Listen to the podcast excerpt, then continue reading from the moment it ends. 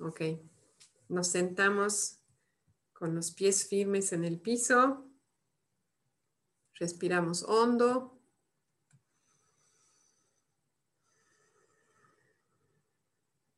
Con la espalda recta.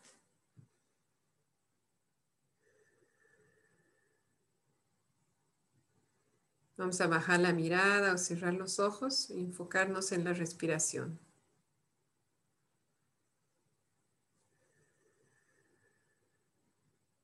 Primero, vamos a tomar nota de nuestra inhalación.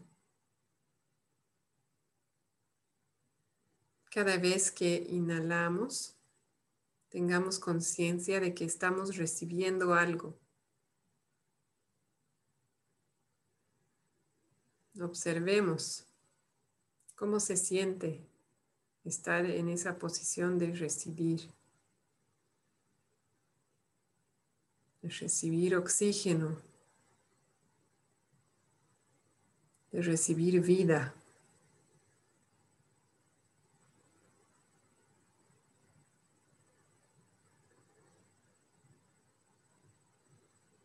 Estamos inhalando el aire que fue purificado por las plantas, por los árboles. Podemos imaginarlos, visualizarlos. Y mantenerlos en nuestra conciencia para cada inhalación.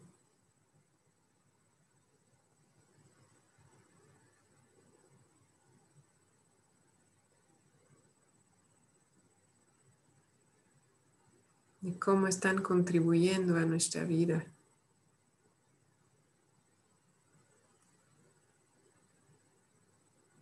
a nuestra calidad de vida.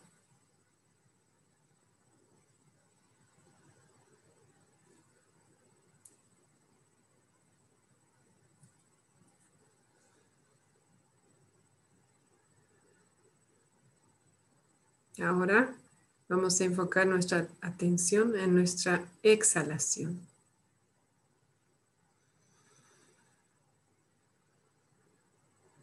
Cada vez que exhalamos, estamos dando algo, devolviendo algo al ecosistema.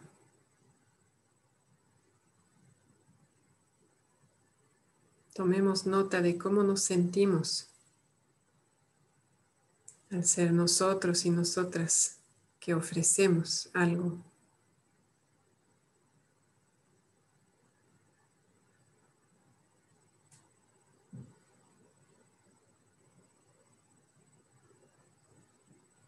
A medida que exhalamos, podemos traer a nuestra mente esas plantas o árboles que se alimentan de nuestra exhalación.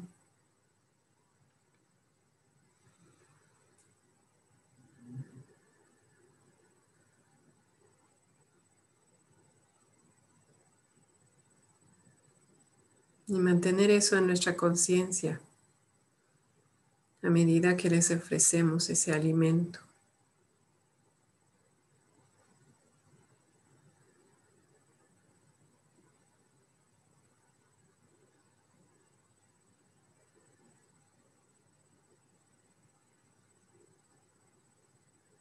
Y observar cómo se siente el notar que somos parte de ese ciclo de vida,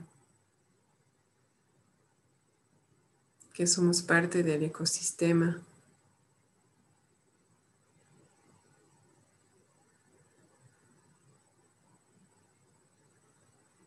que tenemos la capacidad de recibir y de dar.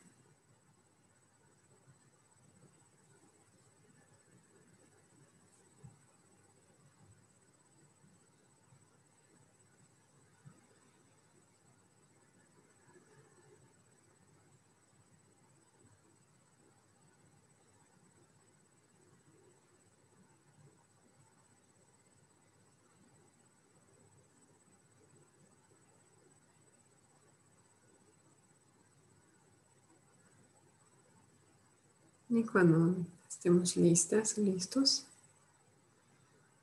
Podemos volver lentamente a la sala.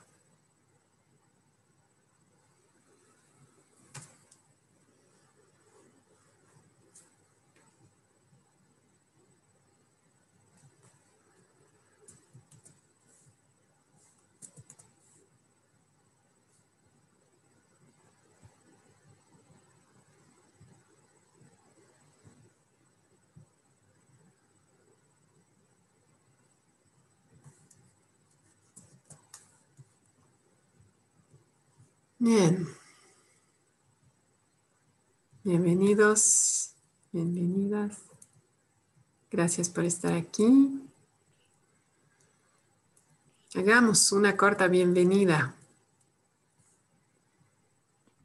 Podemos compartir cómo estamos llegando,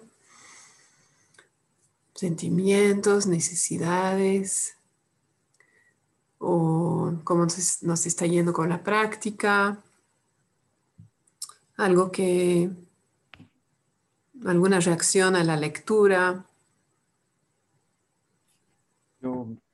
Yo, quería, em, agradecido de poder haber escuchado el audio de, hace dos semanas. Fue, y también escucharlo como que más atento, tal vez, por no estar metido dentro, sino de, de fuera. Poder eh, escuchar más atentamente lo que decían eh, Diego, María Eugenia, todas, Eugenia para las sensaciones que tenían, Marcela, y pues agradecido por eso, poder a través de ellos también ir aprendiendo, aunque no haya estado eh, ese momento. Mm. Un sentimiento de gratitud. Sí. Mm. Gracias. Marce, ¿quieres compartir? Sí, buenas tardes. Perdón, todavía no voy a poner video, me voy a peinar un poquito. estoy terminando tareas de la casa, estoy un poco atareada. No hice muy rápido además la respiración, pero muy linda, me encantó, me encantó recibir y dar. Gracias. Gracias, Marce. Y gracias por venir. Sin peinarte, está muy bien. Em, por eso me encanta grabar solo el audio. no es necesario maquillarse. Bueno, yo llegué también un poco atareada, mm, feliz, entusiasmada. Me, me encanta este capítulo y lo que vamos a practicar. Creo que digo eso cada vez, pero bueno, por algo ofrezco estas sesiones porque me encanta. Un poquito, eh, ¿qué es la palabra? Mm, un poco preocupada, tal vez incómoda porque em, somos poquitos, a la vez más agradecida con ustedes que están aquí. Em, un poco curiosa también. Sé que el horario no es muy bueno, por lo menos para Bolivia. Un poco curiosa también, sí, de saber qué necesidades se están atendiendo al no llegar o al llegar más tarde. Mm. Entonces todo eso está presente en mí. Mm. Ahora, yo les propongo eh, repasar así muy brevemente conceptos y de ahí empezar a practicar. Mm. Este capítulo en realidad es ya para poner en práctica los cuatro pasos. Voy a compartir pantalla para que lo hagamos juntos. Disculpa, tal vez, no, no, yo sé que no es, tal vez, sé que no estuve la, la última vez, por eso tengo unas preguntas. No sé si es el momento para, para, para, hacerlas o espero otro momento. Si tienes preguntas, si es sobre el capítulo anterior, sí, por favor, hagámoslo ahora. Bueno, más, más, que por el capítulo de lo, de lo que escuché también, este, era em, esta parte de la, de la petición a uno mismo Sí. O sea, como, o sea, se me, me quedó eso, ¿no? Me, me pareció una, me hizo reflexionar sobre lo, lo, importante que puede ser cuando también te encuentras en conflictos, por ejemplo, cuando no sabes cómo hacer la petición a la otra persona, tal vez te pidas a ti mismo paciencia y esperar otro momento, eh, a ver si lo puedes hacer, o sea, como entras en un diálogo más positivo contigo, contigo mismo. Ajá. Es, es bueno, me imagino que también va por ahí, pero me, me pareció muy, muy interesante eso. Espérate, quisiera asegurarme que entendí bien. Uh -huh. eh, ¿Estás tal vez queriendo más claridad sobre cómo podría ser una petición hacia sí mismo? Sí, tal, tal, vez es exacto, tal vez tenga que pensar un poco más, reflexionarlo, es si, si la petición a uno mismo también es una estrategia para, para buscar eh, paciencia, para buscar esas necesidades que no te puede dar, o sea, que no la puedes, digamos, en, en la petición tiene que ser en el momento presente y tiene que ser darle la libertad a la otra persona también de decir no. Ajá. Entonces, um, si esa petición, cuando la otra persona te dice no y todavía te cuesta recibir ese no, sí. puedes comenzar pidiéndote a ti mismo esa, esa, esa, hacerte esa petición de ser más paciente, de ser, de, de, de, de tal vez a partir de esas peticiones hacer ese, esa conversación interna que tenemos que tener, ¿no? Que nos está afectando, que nos hace reaccionar. Como darte autoempatía. Sí, exacto. Uh -huh. Sí. Um, a ver, una cosa es que utilizas la palabra paciencia como si fuera una necesidad universal y no creo que sea. Entonces yo te preguntaría esa paciencia, ¿qué te da? ¿Qué te daría eh, el tener más paciencia? Me, me daría tranquilidad Ajá. para no, no, no reaccionar, para no, para no, sí, no ponerme muy ansioso, Uh -huh. Ay, el gato está aquí hablándome todo. um, sobre, sobre todo pienso en esos, en esos momentos, digamos, donde es más, donde hay más conflicto emocional, por ejemplo, cuando lo haces con familia, cuando, -huh. con personas que son, eh, cómo llegar a esa, a esa autoempatía. Tal, tal, vez sea eso de pedirte autoempatía a ti mismo. Ajá. O sea, por ejemplo, ¿no? Lo que tú decías, tal vez haces una petición al otro y te dice no uh -huh. y, y, y, te cuesta recibir el no, y entonces, ¿qué petición podrías hacer? Ahí hay dos cosas, ¿no? Si, si tú estás en condiciones, el no, y eso lo vamos a ver más en el siguiente capítulo, no puede ser el inicio del diálogo, donde tú ahí averiguas qué hay detrás del no, qué otra necesidad está buscando satisfacer la persona, ¿no? Y aunque te haya dicho no a esa estrategia, pero no significa que no vayan a encontrar otra. Pero si tú en ese momento no te sientes eh, con recursos como para ¿no? empezar esa conversación, o el no, o sea, tú estás interpretando ese no como que no quiere hablar, o tal vez la persona ya se ha ido, ¿no? Entonces, ahí qué petición te puedes hacer hacia ti mismo Claro, puede ser, por ejemplo, me propongo darme autoempatía, ¿no? Y entonces me voy a, me voy a sentar o voy a escribir, ¿no? ¿Cómo me puedo dar autoempatía? Me voy a dar 10 minutos, media hora. O podría ser una petición hacia mí, también podría ser, voy a pedir empatía, ¿no? De otra persona que practica CNB para yo recibir empatía sobre ese tema. Pero igual es una petición hacia mí porque yo tengo que pedir, yo tengo que tomar la, la acción, el primer paso si quieres, ¿no? También podría ser una petición hacia mí que, ah, esa petición que hice a, por decir, que hice a mi mamá y mi mamá me dijo no, entonces voy a volver a la necesidad y ver si hay otra persona que me podría ayudar a satisfacer esa necesidad. Por decir, si era apoyo, ¿no? Y estaba pidiendo, ¿no? A mi mamá apoyo con, no sé, mis, mis niños, mis niñas, y me dijo no, entonces, ¿no? Vuelvo la necesidad de apoyo, entonces, ¿qué otras estrategias hay? ¿Hay otras personas tal vez? ¿O hay otras maneras? Y yo quería que cuide a mis niños para yo hacer, ¿no? irme a una reunión. Entonces, ¿qué otras opciones hay? Volviendo a la necesidad, ¿no? Y ahí puedo generar peticiones hacia mí o hacia otras personas, pero en realidad incluso para hacer una petición hacia otra persona, el primer paso es mío, ¿no? Yo tengo que estar dispuesta o dispuesto a ir a hablar con esa otra persona y hacerle esa pregunta, ¿no? puedo, puedo empezar antes de hacer la petición a la otra persona, podría empezar pidiéndome a mí eh, escuchar al otro, o sea, em, cuidar mi reacción cuando si es que me dice que no, o incluso si me dice que sí, también cuidar mi reacción, ese tipo de diálogos internos como preparativos antes del diálogo con otra persona.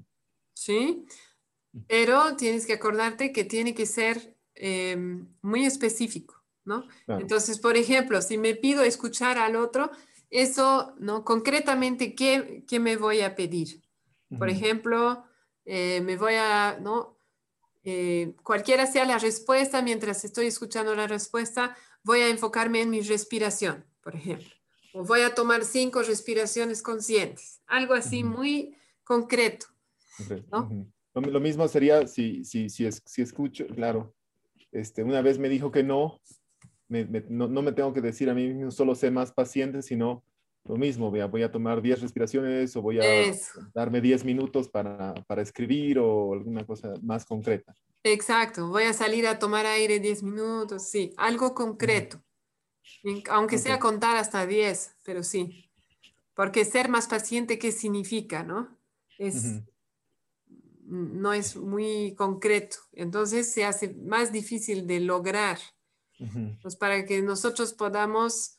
Eh, digamos, responder de otra manera o vivir de otra manera, tenemos que proponernos cosas eh, concretas y factibles. ¿Eso responde a tu primera pregunta? Sí, eso, eso, eso me, aclara más el,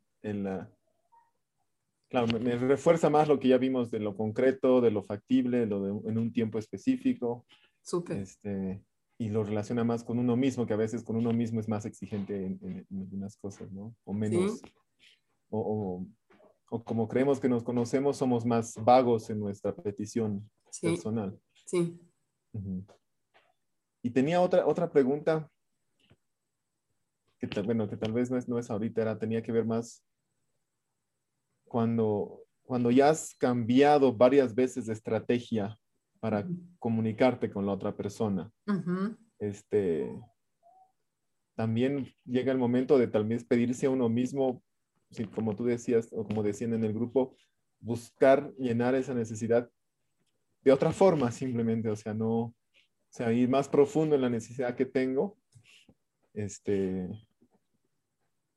y, llenarlo de otras formas. tal vez incluso eso pueda llevar a, decir, bueno, esta relación ya en ese momento para este tipo de cosas no me sirve, tal vez para reír, para tomar un café, pero para hablar, ya, para hablar cosas profundas ya no es, no, no me es, útil, suena muy feo, ¿no? Como utilizar a la otra persona, pero ya no, ya no me llena, digamos, ya no me... Sí. Eh, hay, un, hay un episodio del podcast sobre eso que se llama eh, no vayas a la ferretería a comprar leche o algo así. Sí, eso lo escuché también. Ah, Entonces es esa idea, ¿no? Lo único que yo diría es que cuando recién estamos empezando con la práctica, eh, puede ser que nuestras peticiones reciban un no porque tal vez eh, no hemos sido muy claros, tal vez lo, no hemos atinado el momento o hay tanta tensión dentro nuestro antes de hacer la petición que sale, se escucha como exigencia. Entonces, pueden haber otros factores que alteran esa conexión, ¿no? Entonces, ya con la práctica, ¿no? Yo puedo, sí, mirar y ver, cuál es la intención que traigo cuando hago esas peticiones a esta persona, ¿no? Eh, en qué momento estoy haciendo mis peticiones, porque también es importante el momento. Em, cómo estoy reaccionando cuando me dice no, porque por ejemplo, si estoy reaccionando con enojo, entonces estoy haciendo exigencias, ¿no? Y eso, esa energía está allí. Entonces, ya con la práctica puedo ver todo eso. Y después, em, si, analizo y veo que aparentemente estoy con la intención de conexión y, he nombrado mi necesidad y me, he dejado, eh, digamos, he dejado ver mi vulnerabilidad y también he escuchado al otro, etcétera, etcétera. Y aún así no hay la respuesta que yo deseo. Entonces en ese momento me puedo hacer la pregunta efectivamente de tal vez en esta relación o con esta persona no voy a poder satisfacer esta necesidad, ¿no? Y de qué otras maneras o con cuáles otras personas puedo atender esta necesidad. Pero también hay casos, hay relaciones en las cuales, o sea, si estamos dispuestos a invertir el esfuerzo y el tiempo, puede tardar mucho tiempo en transformarse la relación. Como en este capítulo, Marshall habla de em, un señor de China que habla de haber transformado su relación con su papá mediante la escucha empática y él habla de 10 años, ¿no? Y que recién después de 10 años de realmente escuchar con empatía a su papá, recién después de 10 años se siente listo para hablar de sentimientos en voz alta con su papá, porque él dice que en la cultura china eso no se habla de sentimientos, ¿no? Entonces, habla de, un tiempo mucho más largo y yo he escuchado esto, ¿no? En, otros lugares donde con familiares tal vez vamos a estar dispuestos o dispuestas a invertir ese tiempo, pero la satisfacción no va a ser inmediata, ¿no? Entonces ahí realmente es una pregunta de cuánto esfuerzo estoy dispuesta a hacer en esta relación.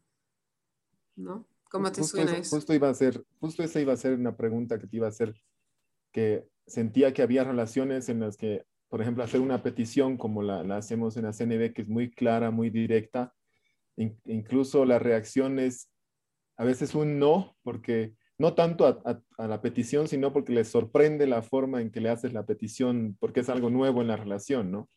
O, tal vez, no sé si es muy latino o solo de aquí, el hecho de que eh, sobre todo en, familiares, tendemos a, suponer mucho que como, como somos familia vamos a pensar igual y cuando de pronto hacemos una petición así, em, generamos una reacción más de, lo que se espera del otro y no de lo que... Y eso son las relaciones que creo que pueden costar más tiempo, como decías, en, en, en escuchar hasta que se acostumbren, hasta que te, te, te, te escuchen hablar, te entiendan lo que quieres decir, ese tipo de cosas. Sí, porque en las relaciones familiares o muy cercanas hay, un, hay una historia detrás. Bienvenidos, eh, Gaura y Diego. No hay problema si no puedes estar con cámara.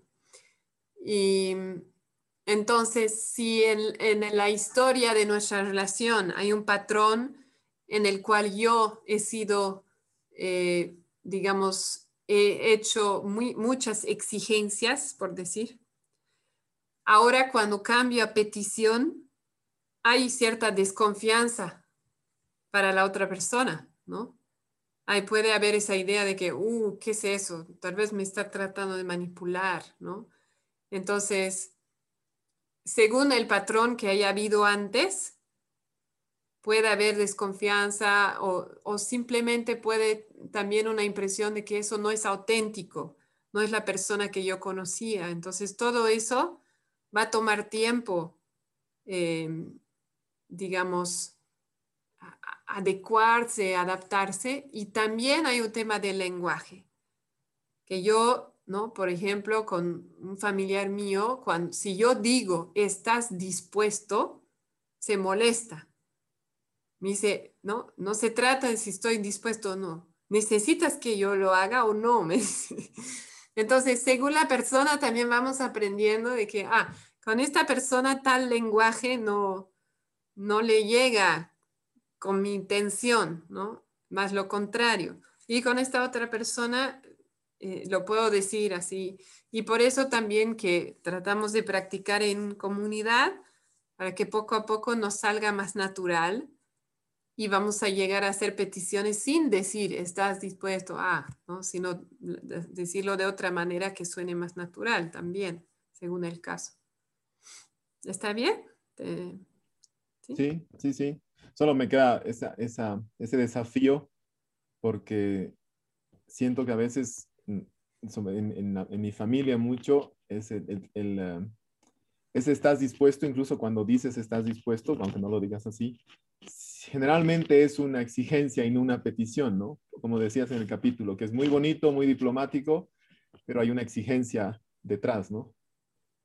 En ese tipo, y es difícil uh, cambiar, o sea, cómo adecuo el lenguaje para que no haya esas suposiciones, esa, esa Ajá.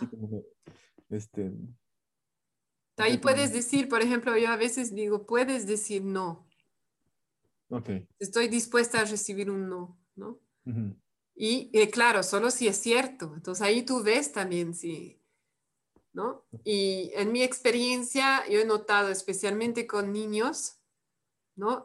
Mis hijas, sobrinos, sobrinas, cuando realmente estoy dispuesta a recibir un no y así es como es una verdadera petición y es soltado el resultado, casi siempre dicen sí, porque mi energía es otra, ¿no? Entonces, digo, ¿quieres ayudarme con eso? Sí, ¿no? En cambio, cuando digo, pero realmente quiero que hagan, es otra cosa. Entonces, también es ir, ¿no? Cada vez volviendo a mirar, ¿cuál es mi intención? ¿Cómo, voy a reaccionar si me dice no? Y puedo usar el lenguaje para aclarar. Está bien, puedes decirme no o no tiene que ser ahora. Eh, no. También puedo pedirle a otra persona. Digamos, hay diferentes maneras de aclarar que no es una exigencia. Bien, gracias. Gracias, Franklin. Me ayuda a dar más claridad. Ahora sí, quisiera eh, avanzar un poquito con los, con los conceptos. Entonces, bueno, en este capítulo vamos a juntar los cuatro pasos. ¿Se acuerdan cuáles son? El paso uno. ¿Pueden abrir sus... Observación. Observación. Observación. Luego sentimientos. Ajá. Necesidades. Necesidad. Ajá. Petición. Petición. Y el paso cero. Acción. Conexión. Intención. Intención. es decir, ¿qué es lo que estoy buscando? ¿No? ¿Qué es lo que quiero aquí? En este diálogo, por ejemplo. Y esos cuatro pasos más uno nos sirven para hacer dos cosas. En realidad, tres cosas. Se animan a nombrar, en el libro dice dos, si no me equivoco, pero podemos diferenciar tres.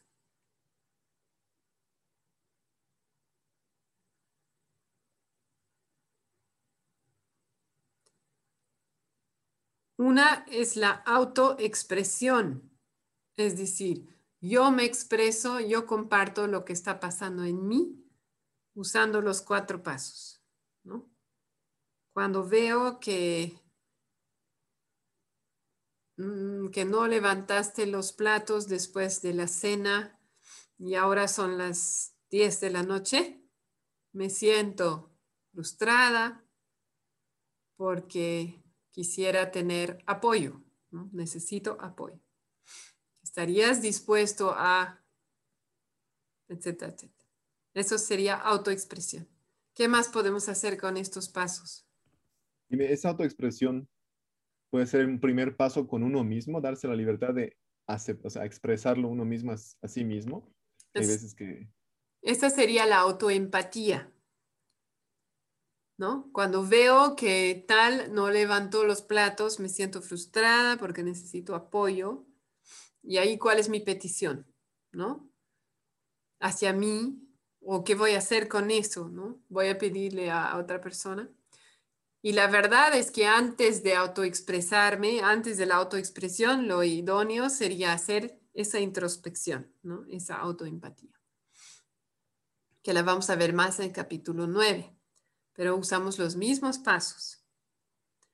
Entonces, ahí van dos, autoexpresión y autoempatía. ¿Y cuál es la tercera cosa que hacemos con esos pasos? Expresión honesta. Sí, eso sería la autoexpresión, ¿no? O expresión honesta. Ah, vale. Sí.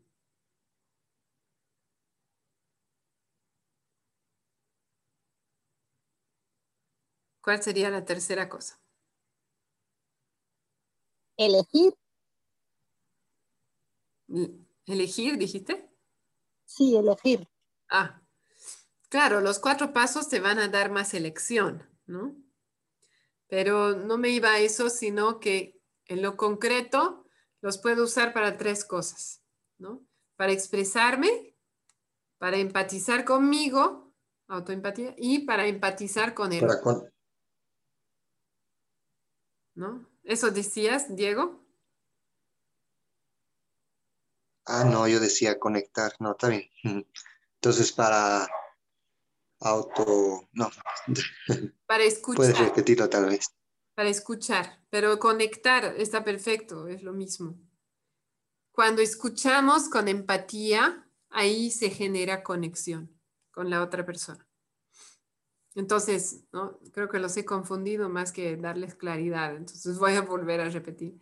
Esos cuatro pasos más uno, 0, 1, 2, 3, 4, me sirven para yo expresar lo que está pasando en mí, en voz alta, para yo escucharme a mí adentro, ¿no? Interiormente darme empatía, es decir, permitirme nombrar, me siento así, necesito esto. Y tres, escuchar a otra persona o darle empatía, ¿no? Que eso es lo que vamos a hacer. Pero entonces, ¿dónde vendría la, la, la escucharme honestamente o hablar honestamente? ¿En qué paso vendría? O sea, a ver, voy a, voy a poner en aquí, vamos a compartir pantalla. O sea, yo, yo tendría la pregunta entonces, intención, observación, sentimiento, necesidad, petición, esos sí son cuatro pasos más uno. Es, algo que como que tenemos que seguir un orden, ¿cierto? Paso cero, intención. Paso uno, observación versus juicio. Paso dos, sentimientos. Paso tres, necesidades. Paso cuatro, petición. ¿Sí? Sí. los pasos no cambian. Claro, pero los otros tres, la autoexpresión o expresión honesta, eh, la autoempatía y la escucha, e, esos ya son resultados que no tienen un orden. Eso puedo yo decidir en ese momento qué es lo que voy a hacer. Ok, ya entendí tu pregunta. Gracias por repetirla. Ahora respondo.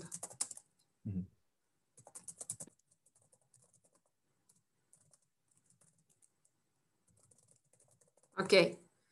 Son, entonces, hay cuatro pasos más uno y les podemos dar tres usos. Está la autoempatía, ¿no? Donde ahí voy a decir, ¿no? Cuando pasa esto, me siento así, necesito esto, ¿y qué voy a hacer con esto? Pero estoy hablando yo conmigo. Hay la autoexpresión o expresión honesta, donde voy a usar los mismos pasos para decirle a otra persona qué está pasando en mí. Y hay la escucha empática, donde voy a usar los mismos pasos para escuchar a la otra persona cuando me dice algo. Eso es lo que vamos a practicar hoy.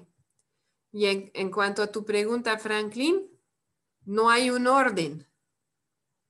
Pero si yo estoy, y aquí por eso nos sirve el paso cero, si yo miro adentro y veo que yo estoy reactiva, tengo una emoción fuerte, Puede ser de irritación, puede ser de tristeza.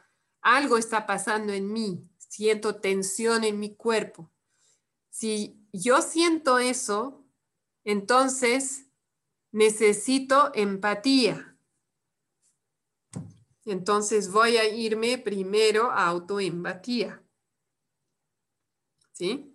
Salvo que justo está aquí al lado mi compañero de CNB y le puedo decir, a ver tú, escúchame un rato antes de que vaya a hablar con la mamá, por decir, ¿no? Pero si no, yo me doy autoempatía, yo me doy ese espacio a ver qué está pasando en mí, por qué estoy tan irritada, cuál es el estímulo, cuál es la observación, cómo me siento, etc. Entonces ahí sería lo primero, si yo estoy reactiva, porque no voy a poder escuchar a la otra persona si yo estoy en reactividad. Voy a querer defenderme, voy a querer argumentar, ¿no? Voy a juzgar, no voy a poder dar, escuchar. En cambio, y tampoco me voy a poder expresar porque voy, me voy a expresar con toda esa tensión y toda esa irritación dentro mío.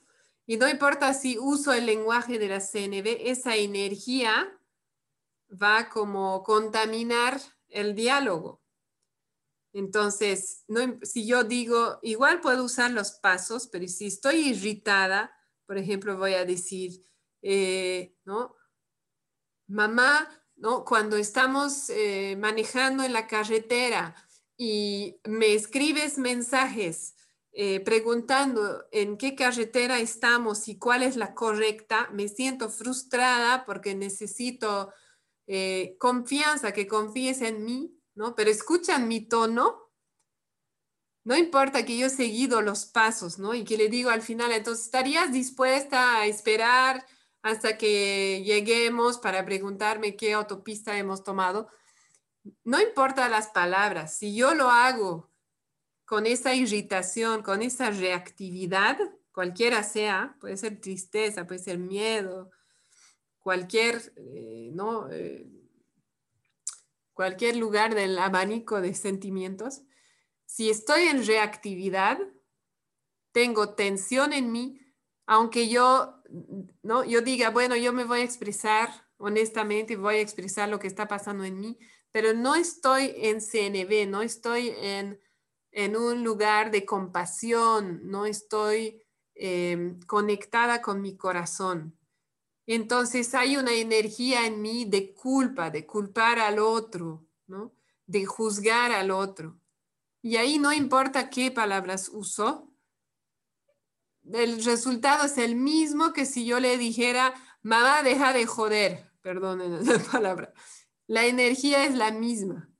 Entonces, por eso que el primer, o sea, el, el paso cero es la intención.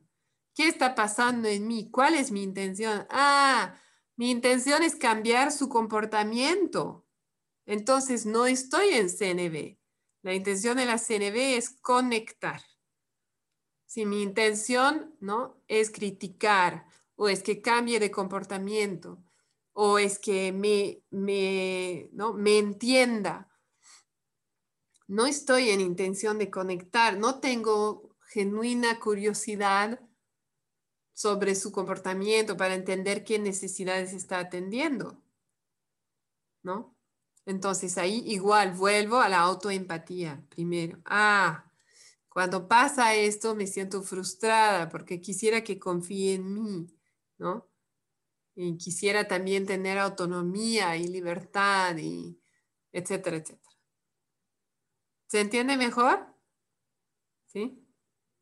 Súper. Ok, entonces lo que vamos a practicar hoy es esto. Gaura, ¿está más claro ahora? Un poco. Un poco, no mucho.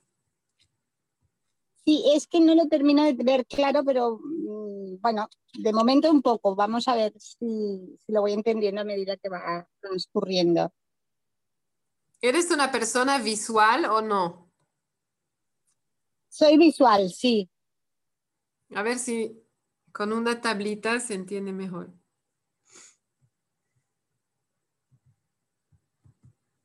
me vas a decir, estoy haciendo, para la grabación voy a explicar, estoy haciendo tres columnas.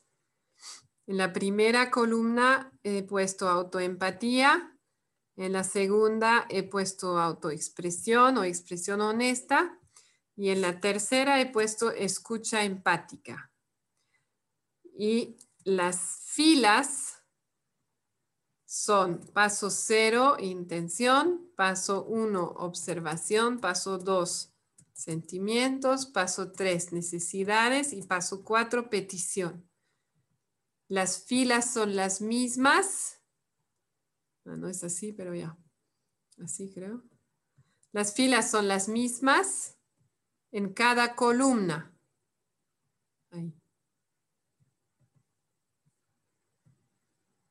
¿Qué tal? ¿Te ayuda esto, Gaura?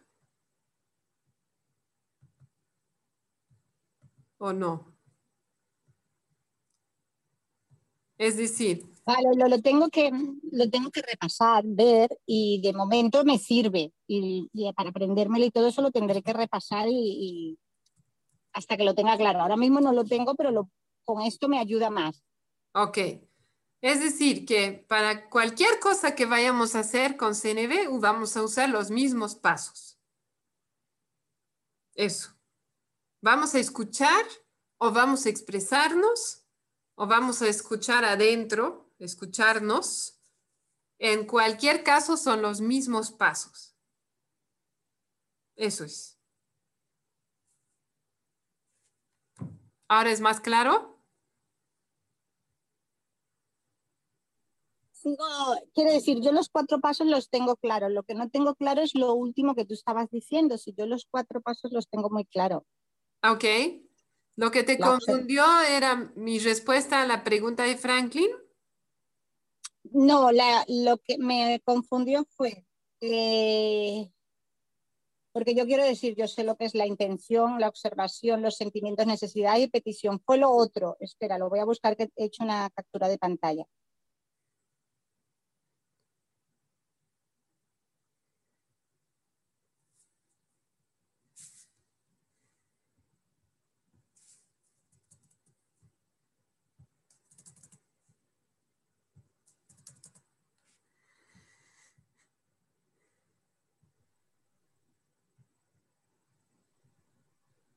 Disculpar, vale, me confundió cuando tú hablaste de la, de la, de la observación y ponías que era la autoempatía, la empatía, la comunicación honesta. Ahí fue donde me he confundido. ¿En qué, ¿En qué paso va eso? Si va con la observación, si va con las necesidades, si va con los sentimientos.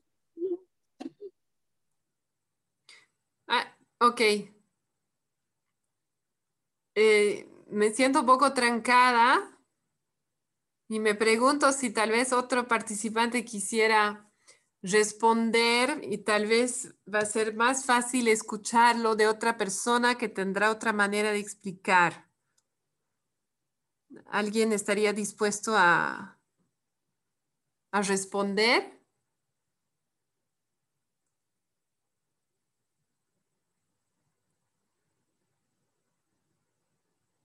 ¿No? ¿Sí? ¿Franklin? Bueno, tal vez lo, confundo más, no estoy, pero bueno, este, digamos, eh, autoempatía, autoexpresión y escucha empática son tres posibles situaciones o usos en los que vamos a estar.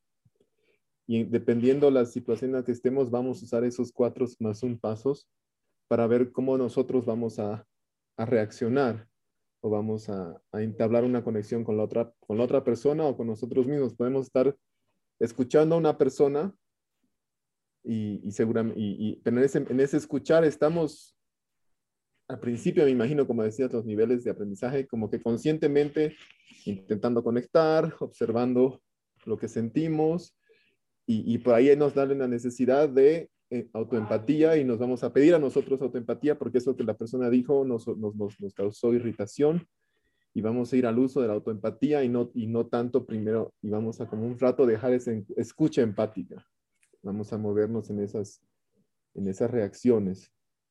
Y hay, hay, momentos en que vamos a tener que, va a suceder algo, vamos a querer expresarlo, pero vamos a hacer esos pasos.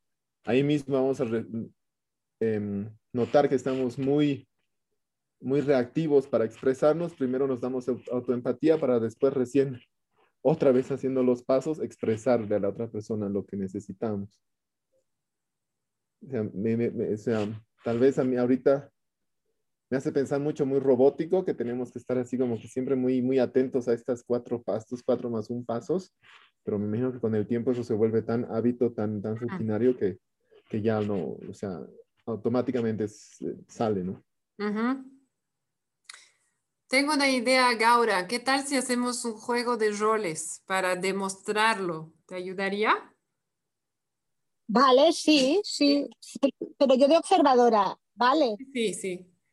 Em, Franklin, ¿me quieres ayudar? Ya que estás con video y te puedo ver, es más fácil. Mm, sí, sí. ¿Sí? Espera. ¿Quieres ser mi mamá? Mm, ya. ok, entonces hagamos esta situación real. Yo me voy a mover por las tres columnas y por los pasos. Y voy a indicar dónde estoy. ¿no? Entonces, eh, el contexto, sí, estamos manejando, eh, es un largo viaje y mi mamá eh, escribe un mensaje de texto preguntando dónde estamos.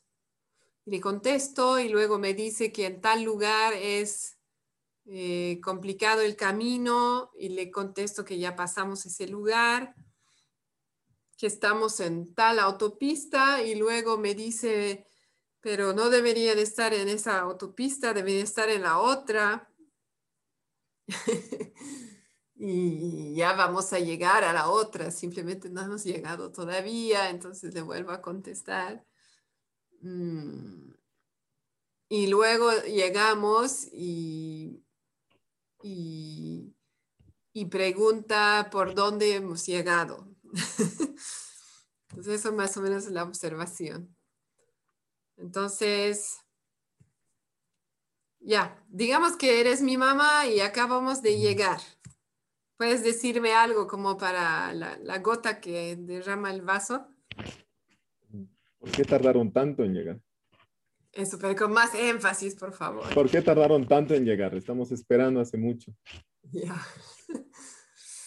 Entonces, ¿no? Primero, ¿qué quiero hacer? Aquí voy a elegir la, la columna. ¿Qué quiero hacer? Quiero escucharla, ¿no? Y entender qué pasa para ella. Eso sería la columna naranja. Entonces, me voy a paso cero, intención. Mm, noto que hay tensión en mi cuerpo, ¿no? que mi pecho está como cerrado. Eh, en realidad no tengo ganas de escucharla. Entonces no voy a seguir en la columna naranja porque me doy cuenta que no tengo ganas. ¿no? Ahorita no me siento en compasión con ella. Entonces me voy a preguntar si me quiero expresar en la columna verde. Mm. Pero ¿cuál sería mi intención para expresarme? ¿No? Y está esa misma tensión, incluso más fuerte, siento. Que no, quiero, tengo ganas de criticar.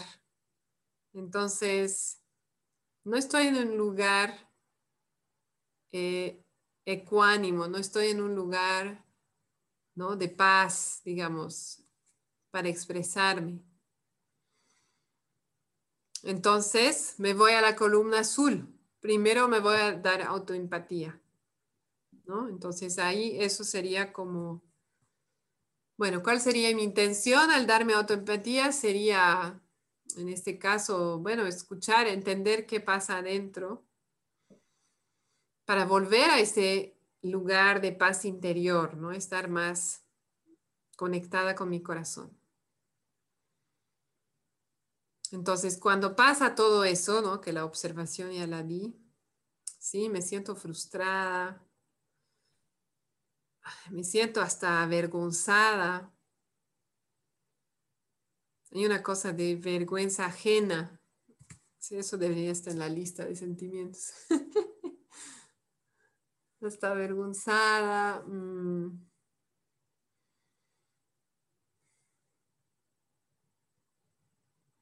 Irritada, impotente. Mm, porque necesito, ¿no? Ahora estoy en paso 3. ¿Sí? Confianza. Que confíe en mí. Mm. ¿Qué más? Eh, sí, espacio, espacio. Como libertad, autonomía, pero es espacio. Poder elegir. Sí, poder de elección. Mm.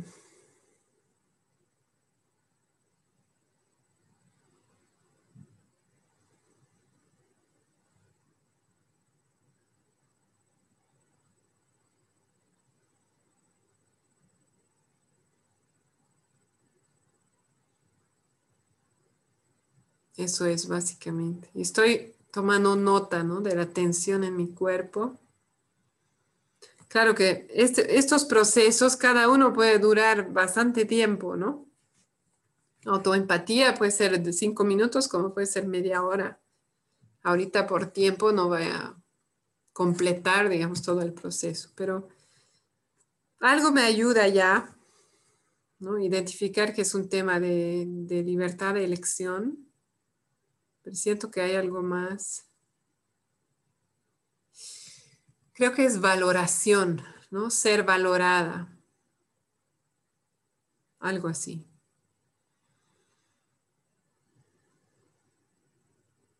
Mm. Algo así.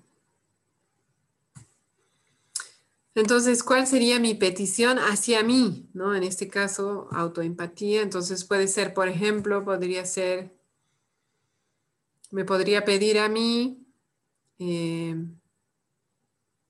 por ejemplo, me doy cuenta de que esto es realmente es un tema mm, más complicado para mí, ¿no? Que yo estoy muy reactiva y entonces quiero recibir empatía al respecto. Entonces, mi petición podría ser que esta noche eh, voy a escribir a una compañera de CNB y preguntarle si tiene tiempo en la semana para escucharme. Eso podría ser una petición hacia mí, ¿no? O podría ser mi petición, podría ser que me voy a expresar y le voy a decir a mi mamá qué pasa. O podría ser que la voy a escuchar y quiero entender qué pasa para ella. Y ahí me pasaría a la columna verde o a la columna naranja. Solamente si llego, ¿no? después de darme autoempatía, que a veces en dos minutos puede haber un cambio interior y a veces no. ¿no? Solamente si llego a sentir así más calma, más espacio dentro mío, ahí voy a poder volver a la columna verde, a expresarme, o a la columna naranja de escucha. Y para, digamos, para el ejemplo, vamos a la columna, voy a ir a la columna naranja, a ver qué me dice Franklin. Entonces, digamos que yo he liberado un poco de espacio dentro mío, que tengo un poco de curiosidad de saber qué pasa para mi mamá, ¿no? Cuando ella me manda esos mensajes. Entonces, ahí puedo responder a lo que dijo de otra manera, ¿no? Em, entonces le voy a decir, y aquí esta es la práctica de hoy, lo que voy a hacer ahorita, así que eh, después lo vamos a practicar juntos. Eh, mamá, cuando me dices, eh, me preguntas por qué tardamos tanto, me imagino que estabas preocupada. Tal vez mm, querías estar segura de que todo estaba bien, de que estamos seguros o sea, necesidad de seguridad. Sí, porque eres, eres, eres bien distraída y te podrías equivocar de camino. Y estábamos impacientes. Ajá. Entonces ahí, ¿no? Nuevamente, así con cada, em, con cada interacción, me toca preguntarme cómo estoy. Si otra vez estoy en reactividad con lo que me acaba de decir que soy distraída, Entonces vuelvo a la autoempatía. Oh, cuando me dice que estoy distraída, ¿no? Siento rabia, ¿no? Quiero, quiero ser vista por quien soy, quiero aceptación, eh, quiero... aquí otra vez estoy en la columna azul, ¿no? De la izquierda. Ah, quiero, quiero valoración, quiero ser valorada, ¿no? Y también quiero respeto. Em, sí, no me gusta que me, que me hablen así con esas palabras. Entonces puedo hacer eso ¿no? en segundos, en minutos ya con la práctica dentro mío. Y vuelvo, ¿no? Entonces me ha dicho que estaba bien distraída y que me podría equivocar de camino y también me ha dicho que estaban impacientes. Entonces yo ahí voy a volver a columna naranja, a escuchar, ¿no? Con empatía. Y también puedo elegir lo que quiero escuchar, ¿no? Porque ahí dijo dos cosas diferentes. Me dijo que yo soy distraída y me podría equivocar de camino. Y por otro lado, que estaban impacientes. Entonces voy a ir por el lado de la impaciencia ahorita.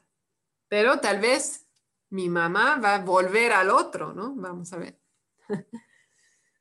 ah, sí, tenían muchas ganas de vernos, me imagino, porque ya han sido eh, varios días.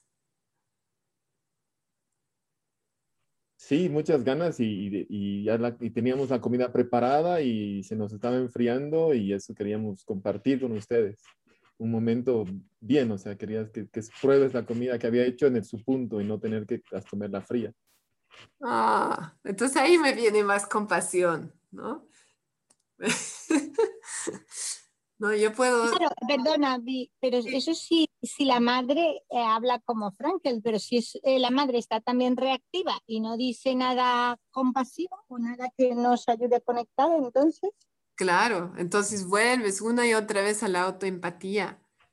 Y si yo, decidí no, no ser reactivo ese rato, ¿no? Porque podría haber, tenía ideas de cómo reaccionar, pero no sé si querías que siga extendiendo esa, esa situación así. Bueno, sí, a ver, para ahora hagamos una interacción más así reactiva. Por tu culpa estamos comiendo ahora tarde, por esperarlos, por estar tan distraída y te equivocaste de camino y ahora es tu culpa de que estemos comiendo tarde. Ajá, entonces respiro hondo. ah, ¿no? Y me pregunto si tengo espacio para escuchar lo que está pasando para ella. Mm. Mm, sí, sí, siento que tengo espacio. Entonces sigo la columna naranja. Eh, mamá, me escucho que es importante para ti, ¿no? Comer a la hora. Me acuerdo que te cae, te cae mal cuando comes tarde en la noche. Y y me imagino que era importante para ti compartir la comida y no comer en dos tandas. ¿Es así? Sabes, mejor ya no hablemos, no vas a cambiar. Vamos. Los llevo a su cuarto. Entonces, ahí, ¿no? Sí, ahí vuelvo adentro. No, ya no tengo ganas de, de seguir. intentando conectar. Entonces vuelvo a la columna azul, ¿no? Y me doy autoempatía. Sí, cuando pasa eso, ¿no? Realmente em, me siento frustrada, me siento enojada, ¿no? Estaba intentando conectar y realmente estaba haciendo, estaba haciendo un esfuerzo para escuchar y cuando me dice, ya no hablemos más, eh, sí, realmente tengo un gran deseo de, ser vista por mis intenciones, por mis esfuerzos, em, de ser valorada, de consideración, ¿no? Tengo todo eso. Entonces, ahí vuelvo a mí, ¿no? ¿Qué quiero hacer yo con esto? Entonces, y vuelvo a esa petición, ¿no? En este caso, Em, que sí, quiero recibir empatía al respecto porque em, me está costando este tema. Entonces, em, Gracias, Franklin.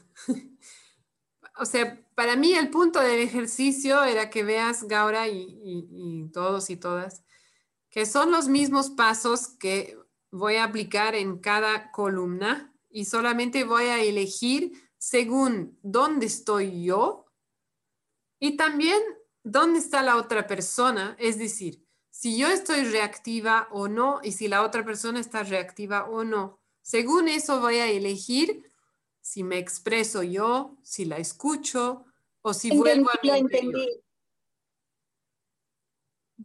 Dime. Eh, yo, lo logré entender al final. ¡Eh! Me siento feliz. Qué bien, Gaura. Muchas gracias. Eh, estoy segura que ha ayudado a otras personas también a tener más claridad, así que te agradezco. Em, y bueno, esas son como nuestras tres opciones con CNB, ¿no? Esas tres columnas. ¿Y vi? Dime, Diego. Eh, una, una observación, bueno, no sé si es tanto pregunta, pero la quisiera hacer en, voz alta porque me doy cuenta que, eh, bueno, al menos con este ejemplo, no, em, no, no es tan aleatoria la elección de cuál de las, eh, de, dónde me sitúo, sino mm, para mí ha sido un poco más evidente que no puedo pasar a la columna verde o sobre todo a la naranja si primero no estoy en la columna eh, azul, ¿no? O sea, no, no podría, mm, no sé si eso, no sé si es un proceso con pasos A, B, C, pero para mí en este ejemplo ha sido más evidente que no podría haber eh, estado en la, en la, columna naranja, que es eh, escuchar eh, con empatía al, al, otro, si primero no me daba autoempatía. Sí, gracias Diego. Em, lo que agregaría a eso es em, dos cosas.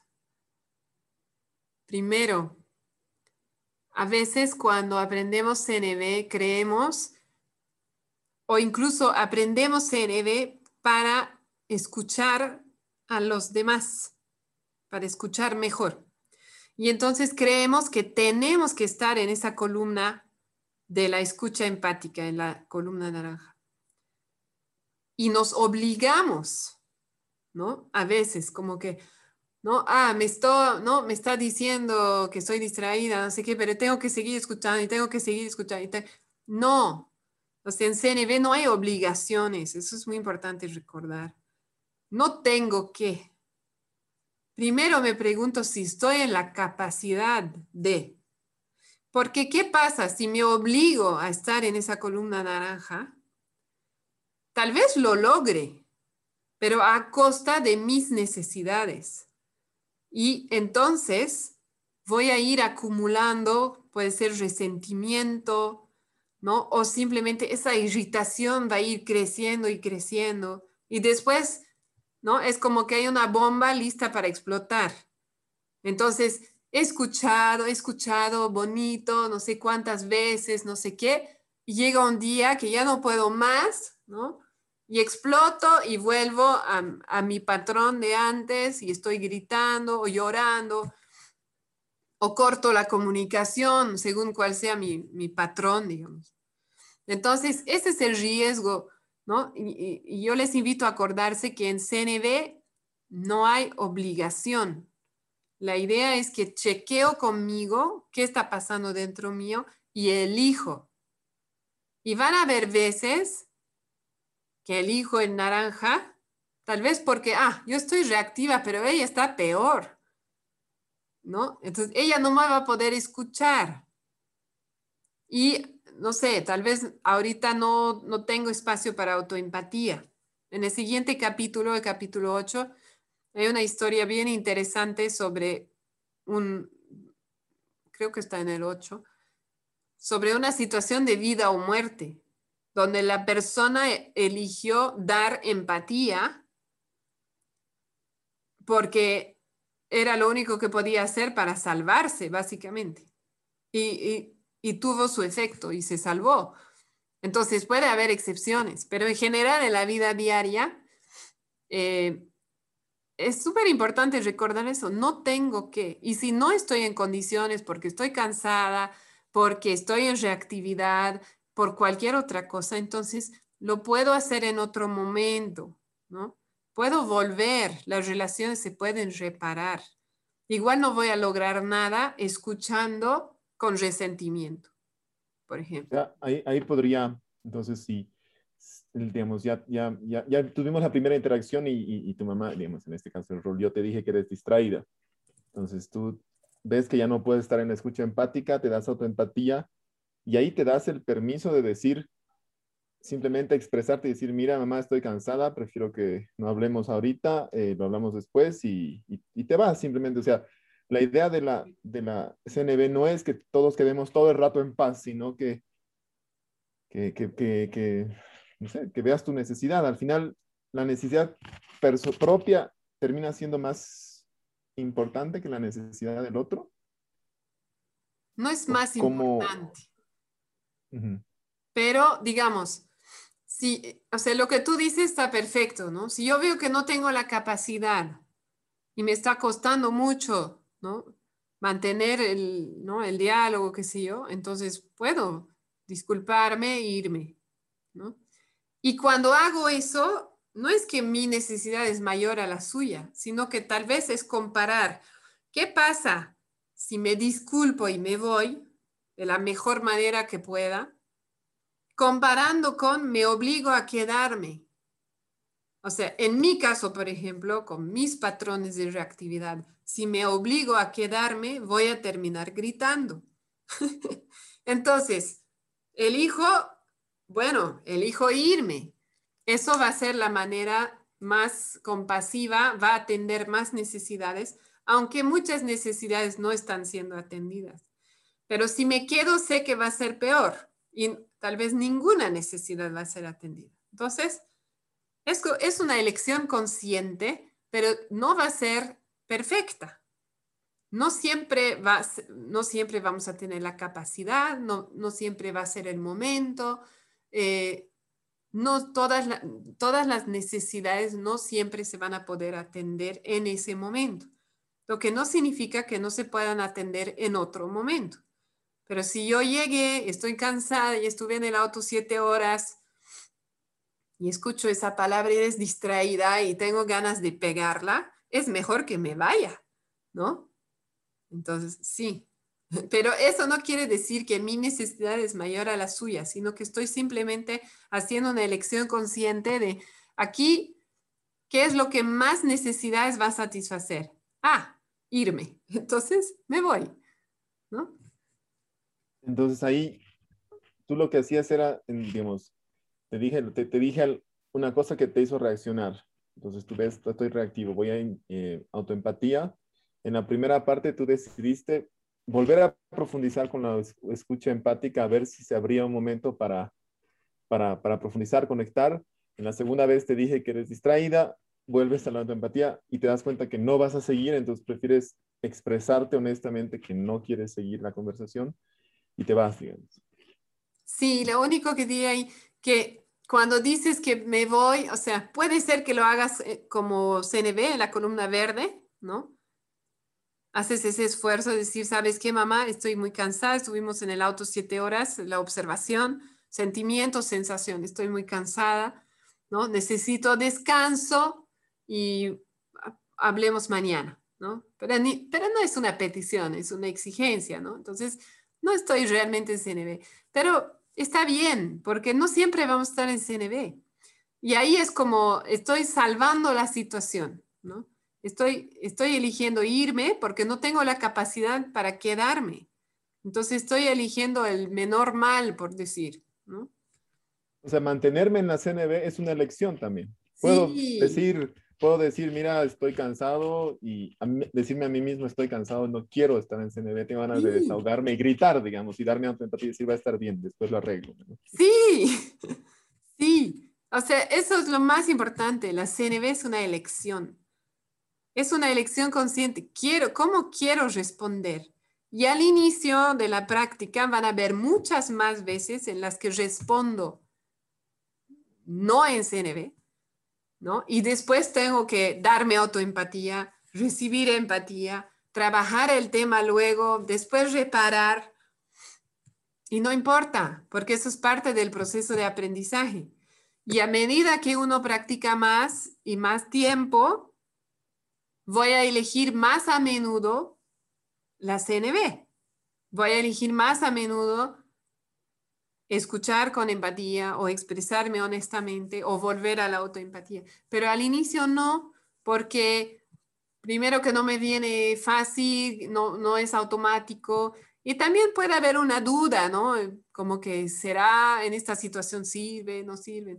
Entonces, la, la, intención, lo primordial para mí en la práctica es esa mirada adentro y esa pregunta de, ¿Qué quiero hacer en este momento?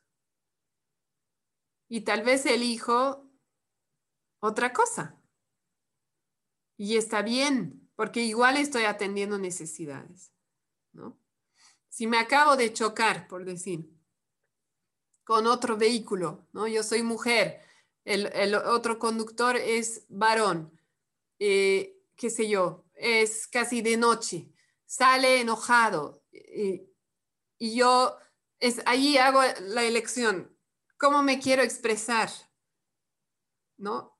Bueno, en realidad en este momento no quiero expresarme en CNB porque todavía en mi práctica no estoy tan segura como para expresarme así y confiar en que ese señor varón enojado me va a tener respeto si yo lo estoy escuchando con empatía. Puedo, al inicio de mi práctica puedo tener esa duda. Ya con la práctica puedo ver que en realidad me va a ir mejor. Pero eso es algo que uno tiene que experimentar y sentir por adentro. Entonces, cualquier elección es válida. Siempre, obviamente, que ¿no? buscamos no lastimar a las demás personas, eh, respetar la vida, contribuir a la vida. Pero van a haber veces en las que sí, elegimos gritar o elegimos este, irnos. Y está bien, porque es lo mejor que podemos hacer en ese momento. Y en el momento en el cual yo me obligo a hacer CNB, ya no estoy en CNB. Esa es la contradicción. Entonces, si me obligo, no, tengo que, no sirve. La idea es simplemente miro adentro y elijo. Esa, esa situación, digamos, llega tarde la noche y a mis hijas siguen jugando, se han cambiado y siguen jugando, decirles a la cama y, así les gritas, las metes a la cama, te despides todo, está bien también, o sea, no, no o sea, reconozco que estoy cansado, reconozco que no fue la mejor opción y ya después al día siguiente lo intento de nuevo. Ajá, o al día siguiente hablas con ellas, pero mucho antes de la hora de dormir y les dices, ¿no? Cuando ya son las nueve, que siguen jugando y yo todavía tengo trabajo, tengo platos para lavar. Y ahí puedes expresarte en CNV y puedes hacer peticiones y pueden crear soluciones juntos. Pero en ese momento en el cual tú ya no das más, ¿no? Y, y, y, si no se van a acostar ahora, van a recibir una paliza.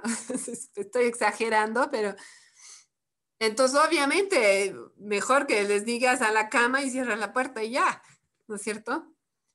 Entonces, hay momentos y al inicio, o sea, con la práctica de verdad que se vuelve más fácil y se vuelve más rápido.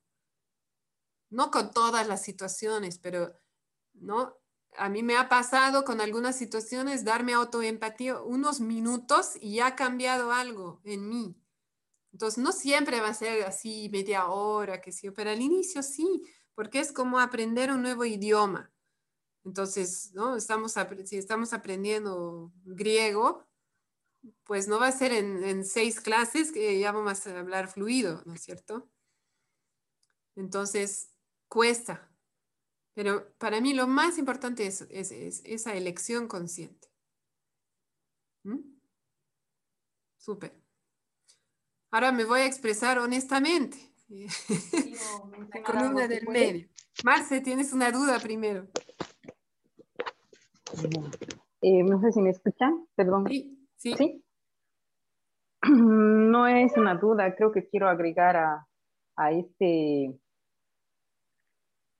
¿cómo me llama? Esto vivencial que nos mostraron, creo que es lo que pasa en la vida diaria. Yo agradezco porque me ayuda a aclarar muchas cosas.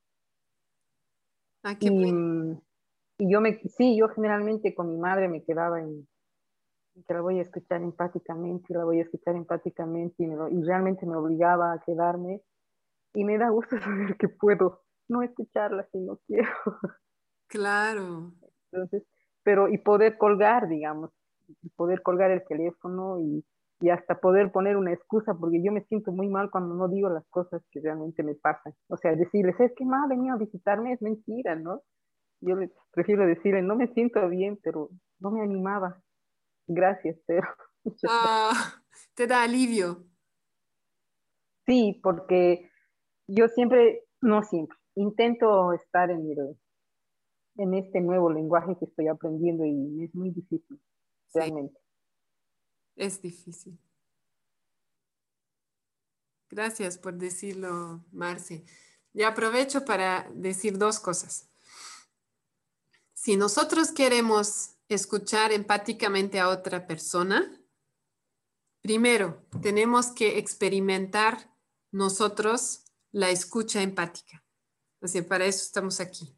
Que alguien más nos escuche con empatía, para aprender, ¿no? Es como cuando somos bebés, aprendemos a hablar copiando, ¿no es cierto? Copiamos sonidos, palabras, luego aprendemos un montón de cosas copiando. Con la escucha empática es lo mismo.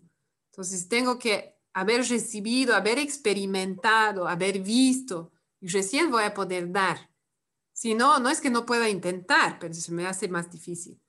Y lo otro es que para yo estar en ese lugar de calma, de tranquilidad, desde donde pueda escuchar o expresarme, eh, yo tengo que, es como, imagínense como que tenemos un tanque emocional, ¿no? Y en la vida diaria ese tanque se va vaciando, ¿no? Al final del día estamos cansados, no sé qué, el jefe nos dijo tal cosa, ¿no? Con nuestra pareja tuvimos desconexión con algo, no sé qué, y estamos casi en cero, ¿no? Entonces a esa hora de que se tienen que acostar las niñas o los niños, estamos casi en cero, ¿no? Si queremos poder escuchar empáticamente, tenemos que llenar ese tanque emocional. Entonces, tenemos que también hacer una elección consciente de dónde me voy a nutrir yo, dónde voy a, dónde, cómo voy a satisfacer yo mis necesidades para yo tener más recursos y luego poder escuchar a mi mamá, por ejemplo. Pero no es solo que, ah, cada domingo voy a escuchar a mi, no, ¿Cómo me voy a llenar yo para poder escuchar sin entrar en reactividad? Para poder darme autoempatía mientras escucho, o sea, no mientras escucho, pero mientras ella habla, darme autoempatía si siento que viene la reactividad antes de volver a la escucha, ¿no? Porque todo eso puede ser casi simultáneo. O sea, la autoempatía, digamos.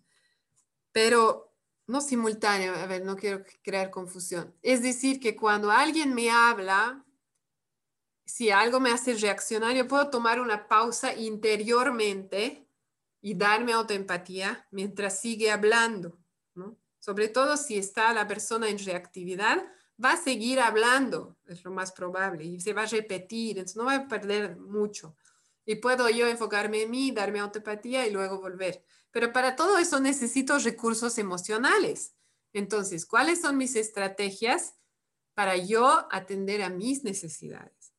Y, ¿no? y viendo la lista, ¿qué me falta? Ah, me falta descanso. Entonces, ¿cuál es mi estrategia para satisfacer esa necesidad? Después, yo también quiero ser escuchada. ¿Dónde voy a recibir esa escucha? Para eso, digamos, son los, grupos, los compañeros de práctica de CNB, pero también puedo, tal vez tengo amigos, ¿no? O personas a mi alrededor con quien sé que puedo ir, ¿no? A hablar y me van a escuchar, no me van a juzgar, entonces, cada cuánto, cómo voy a hacer, hacer tiempo para esas reuniones, para ver esas personas o hablar con esas personas.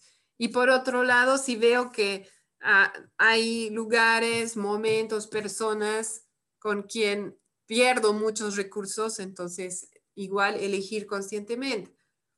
si con la vecina veo que realmente, ¿no? Es, como si fuera mi mamá, estoy tratando de escuchar, pero ¿no? voy así vaciándome. Entonces, ¿quiero seguir teniendo esas interacciones con la vecina o, o no? ¿No? Entonces, todo eso es, es, es como mi ecosistema interior. Yo tengo que cuidarlo, porque si solamente estoy dando, me voy a vaciar. Y luego voy a decir, esto no sirve, estoy peor que antes, ¿no? Y mejor ya ni hablo con mi mamá. entonces, eh, ¿no? Volver, si es como en el avión, ¿no ve? Cuando dicen si baja la máscara de oxígeno, primero el adulto se pone antes de ponerle al hijo. No podemos cuidar a los demás si nosotros no nos cuidamos, ¿no? Entonces es lo mismo, no podemos escuchar a otras personas si nosotros no nos escuchamos y no recibimos escucha. ¿Sí? Quería, quería comentar justo estos días, como tú dices, en recursos, yo yo cocino mucho en las noches y escucho podcast en ese, en ese momento y justo estaba escuchando un podcast que hablaba sobre el autocontrol, que tiene que ver tal vez mucho con estos momentos, y que el autocontrol es como un músculo que, que se va, digamos, en, ese día si lo usas, se va, se va cansando. si lo usas ese día muchas veces, en, en el primer momento que has tenido autocontrol, si te ha costado mucha energía autocontrolarte, en el segundo momento te va, tal vez tengas menos fuerza para autocontrolarte. Entonces es como un músculo que se gasta, pero mientras más lo usas, más fuerte se pone. O sea, puede tomar muchos años hasta que realmente tienes un autocontrol perfecto, pero es una cuestión de, practicarlo, ¿no? Creo que en ese sentido va también. Ajá. Entonces aquí ah, yo voy a nombrar lo que estoy haciendo. Estoy ahora en expresión honesta. Cuando te escucho decir eso, Franklin, tengo sentimientos encontrados. Eh, por un lado, eh, siento eh, incomodidad por la palabra control y autocontrol, ¿no? Y tengo ganas ahí de aclarar, de dar claridad.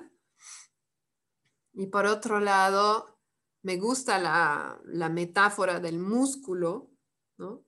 Que eso satisface mi necesidad de claridad. Entonces, por ese lado estoy tranquila. Entonces, eh, quisiera reformular también, tal vez, más que reformular, quisiera aclarar por qué no me gusta, no me siento cómoda con esa palabra autocontrol.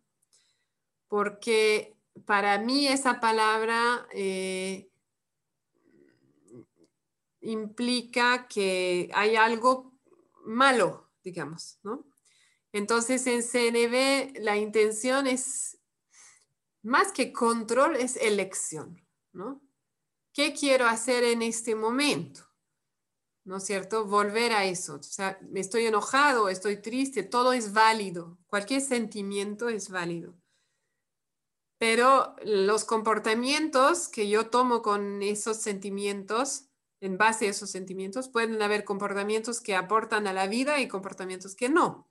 Entonces, ahí es donde viene mi elección. ¿Qué, qué elijo hacer con esta situación y con estos sentimientos que surgen en mí?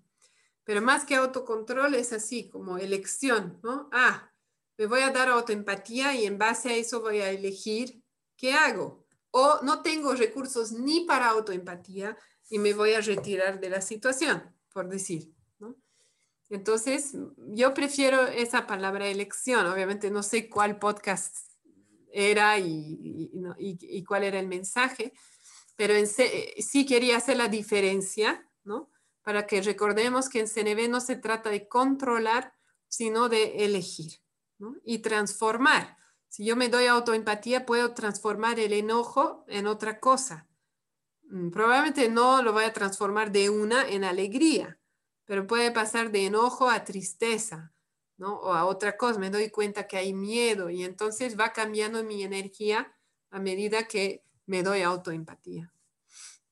Y la metáfora, la metáfora me encanta, me parece que da mucha claridad porque sí es como un músculo, ¿no?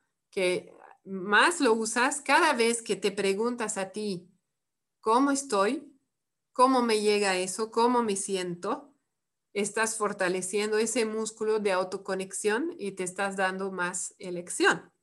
Entonces, ahí sí. ¿Cómo te llega todo eso, Franklin? Bien, o sea, va en lo mismo. Yo no tengo esa connotación tan negativa del autocontrol. me parece que es, ese, porque es mal que mal, es una disciplina, ¿no? escucharte primero, eh, darte tu empatía es como una disciplina, tienes que ser disciplinado para hacerlo. Pero, pero entiendo por qué no lo quieres ver como control, porque sí es como que esa connotación negativa, pero estamos, creo que estamos de acuerdo. Mm, gracias. Y aunque no fuéramos de acuerdo, está bien. que también es algo que practicamos en CNB. Igual puedo escuchar a alguien con quien no estoy de acuerdo. Ahora, me encantaría que hagamos un poco más de práctica todos. Em,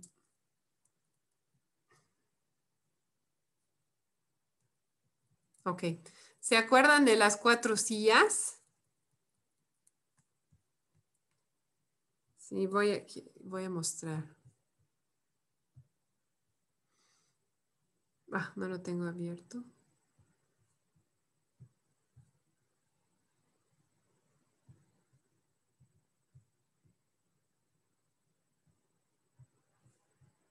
Ok.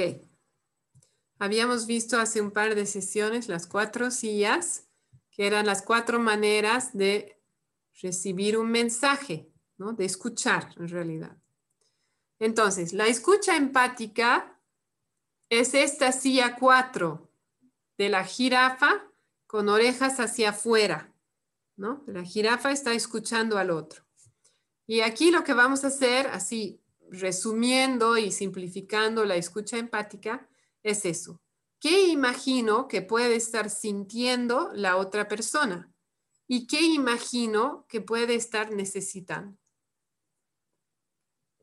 Eso es lo que vamos a hacer, buscar sentimientos y necesidades, ¿no?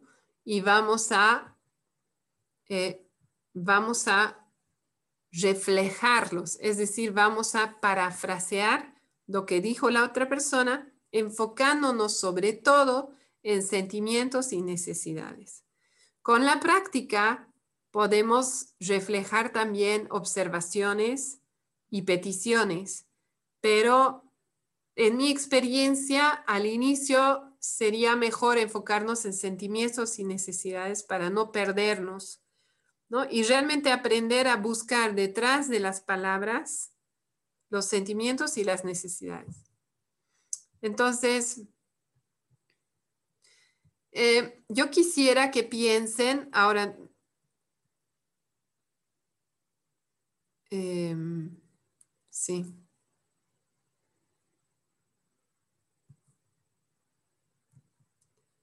Estoy viendo mi agenda y bueno, creo que hemos dicho muchas cosas que,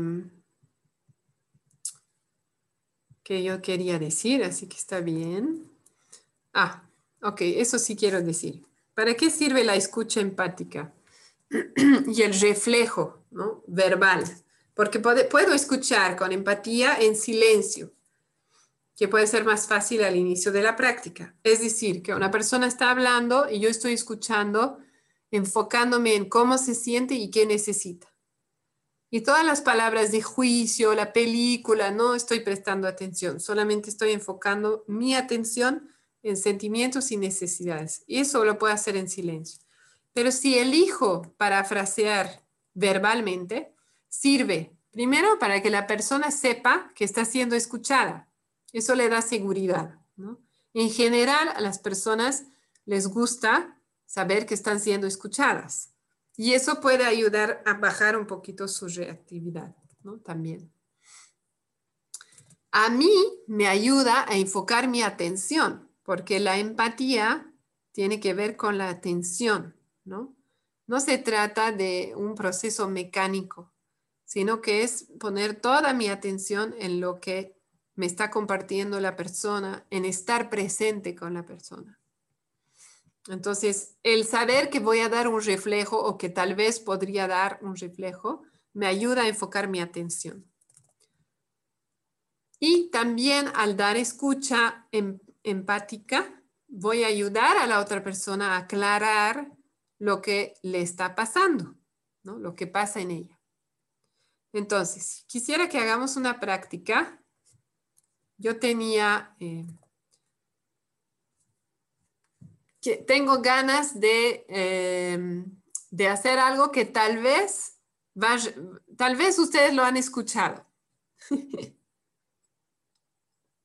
Independientemente de si eh, ¿no? lo han escuchado o no, es relevante o no para ustedes, yo quisiera invitarles a proponerme sentimientos y necesidades, darme un reflejo, ¿no? Parafrasear lo que yo digo con sentimientos y necesidades. Y acuérdense que no importa si se equivocan, porque cuando estamos buscando entender a la otra persona, le hacemos propuestas, siempre va a ser como pregunta. ¿Te sientes irritada porque necesitas libertad? y si no es eso, la otra persona va a decir, no, no es eso, y va a buscar adentro. ah, no, no es eso. Sí estoy irritada, pero no es libertad. ¿Sabes qué? Es que quiero que me valoren. Entonces, cuando le proponemos algo, la persona al buscar si es cierto o no, va a explorar más en su interior y le estamos ayudando a tener claridad.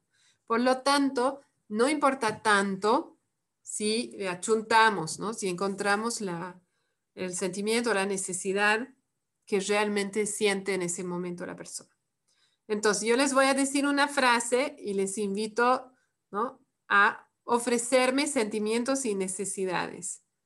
Así abren su micrófono y me ofrecen y, cuando todos hayan ofrecido algo, vamos a seguir.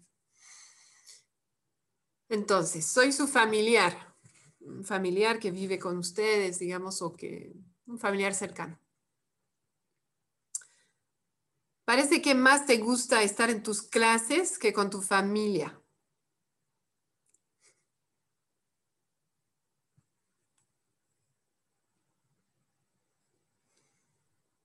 Mm, siento frustración porque, porque estás, se siente sola. Háblame a mí. Sí. ¿Cómo?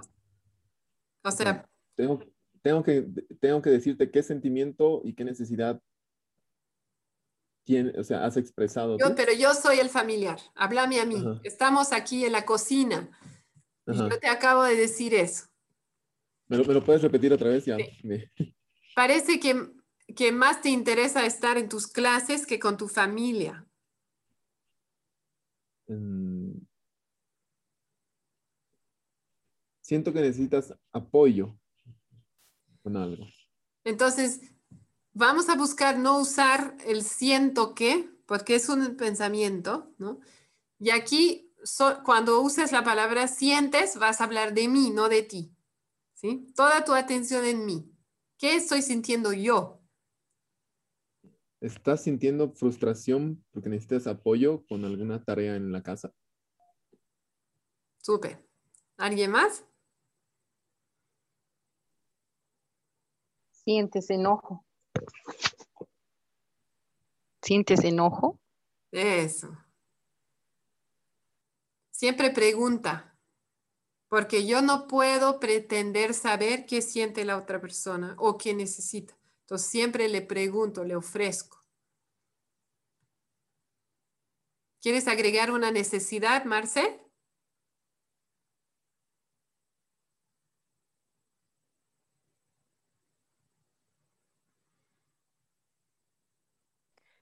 ¿Necesitas escucha? Mm.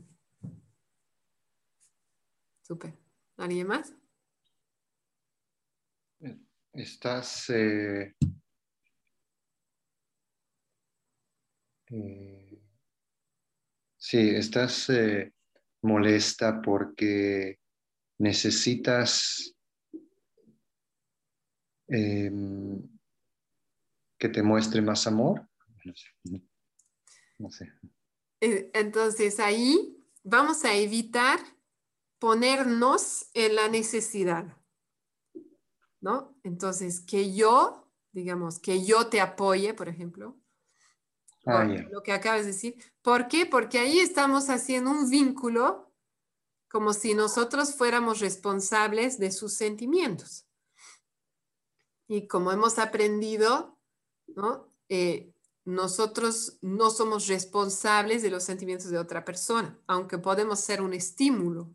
¿no? Mm, mm. Entonces, la necesidad la vamos a mencionar sin personas, solo la Mm, necesidad. ¿Quieres, Mm. ¿quieres volver a decirlo? ¿Estás enojada porque necesitas afecto? ¿Necesitas sentirte amada? Ujú. Súper.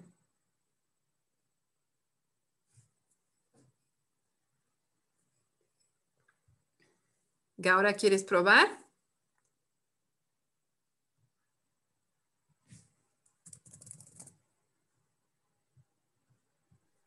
Sí, quiero probar. Em, he escuchado que, que te sientes mal porque estoy en clases y, y no estoy ayudándote. ¿Es así? Lo único, no, la palabra mal, Ah, vale, sí, vale, vamos a buscar algo más específico. vale. ¿Por qué? Eh, Porque si yo digo mal, la otra vez sí me siento mal. En cambio, si le dices algo más específico, va a buscar adentro y, ¿no? y en eso le, va, le vas a ayudar a tener más claridad. claro, claro. Entonces, eh, a ver si lo puedo. Eh, he escuchado que quieres más atención mía porque eh, estoy en las clases y podría sentirte incómoda. ¿Es así?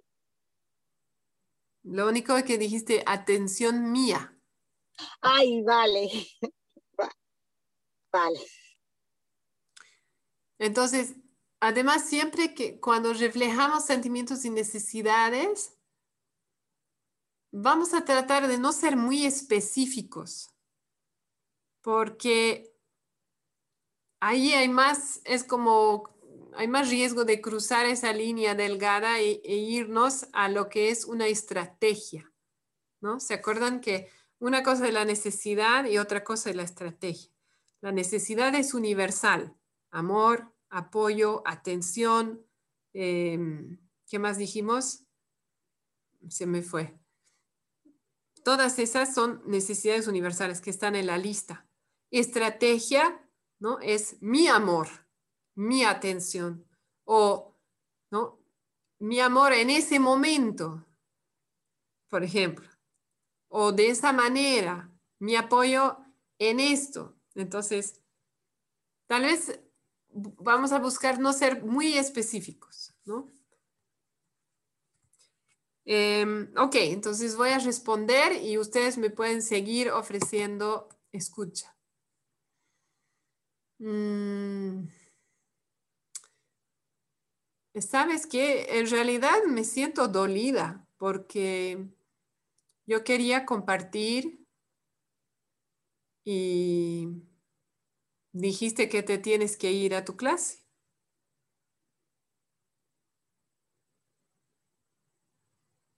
Las estoy haciendo fácil.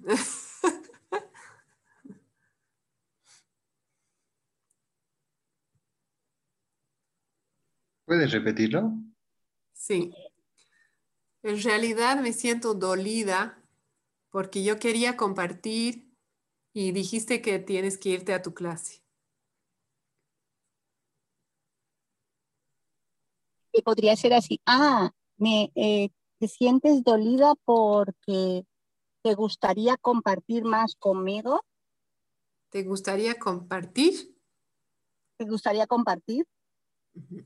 O compartir más, digamos. ¿Te gustaría compartir más? Ujú. ¿Es Súper. así? Ujú. ¿Alguien más?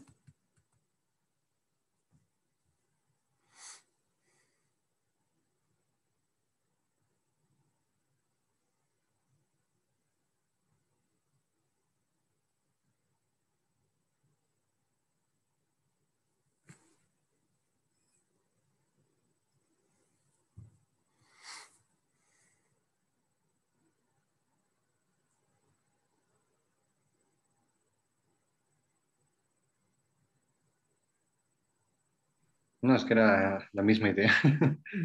Sí, sí, o sea, no, o faltará práctica, pero no. exactamente. Sí, porque en realidad yo ya nombré un sentimiento, ya nombré una necesidad, ¿no? Podría decir, eh, ¿te sientes angustiada por, porque necesitas contar algo especial? Mm. ¿Querías contarme algo especial? Sí. Claro, si ella, si ella o él dijo, ella, dolida, y tú dices angustiada, tal vez ahí es como que, pero no me estás escuchando. Te acabo de decir que me siento dolida. Pero la otra parte, eh, ¿no? ¿Querías contarme algo especial? Puede ser, ¿no? Como indagando más a, sus ganas de compartir.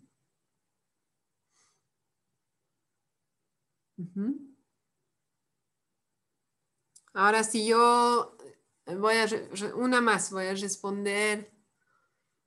Mm.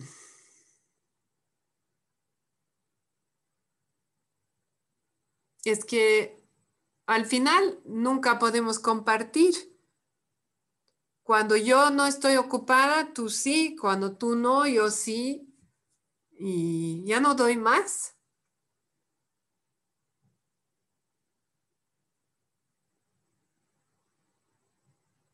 Eh, yo te pregunta, claro, yo le preguntaría nunca, porque claro, eso decir nunca es como que yo le preguntaría, te preguntaría. Y la semana pasada no estuvimos en el parque y cuando fuimos a ver la película, eso entra en el nunca. Entonces, ¿qué, ¿cómo voy a responder ahí? Eh, claro, pero es que cuando dice nunca, significa que es, es nunca. Y, y importante sería hacerle ver a la persona que sí se comparte, que en ese momento ella tiene una necesidad muy viva de, que, de, nos, de compartir, pero no es que sea siempre. Entonces ahí eh, siento, ahora que tu intención es refutar la palabra nunca, o sea, ya eh, la intención que tienes ahora es o la energía que tienes ahora es hacerle ver a la otra persona que está equivocada sobre la percepción de nunca. Y yo creo que eso levantaría más eh, la reactividad, ¿no? No sé. Entonces, Marshall hablaba de educar versus empatizar. Lo que tú dices, Gaura, es lo que llama Marshall educar. Y yo escucho que es como que tienes, yo escucho que tienes ganas ahí de reconocimiento. Tienes tú una gran necesidad de reconocimiento y de valoración del tiempo que sí han compartido. Y entonces, cuando escuchas nunca, hay una frustración en ti. ¿Es así?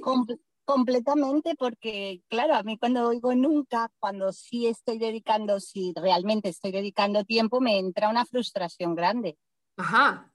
Entonces ahí te toca mirar adentro y ver que, ah, ahora dijo nunca, yo me siento frustrada porque yo necesito reconocimiento y valoración del tiempo que sí hemos compartido.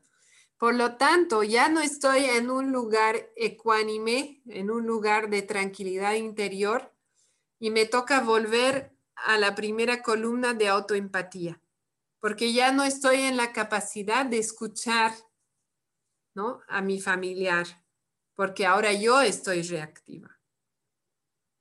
¿Se entiende?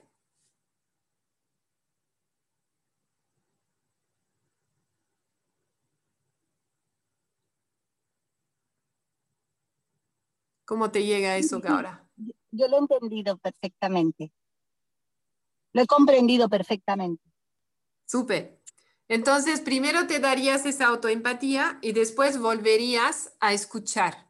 ¿Por qué? Porque Marshall decía empatizar antes de educar.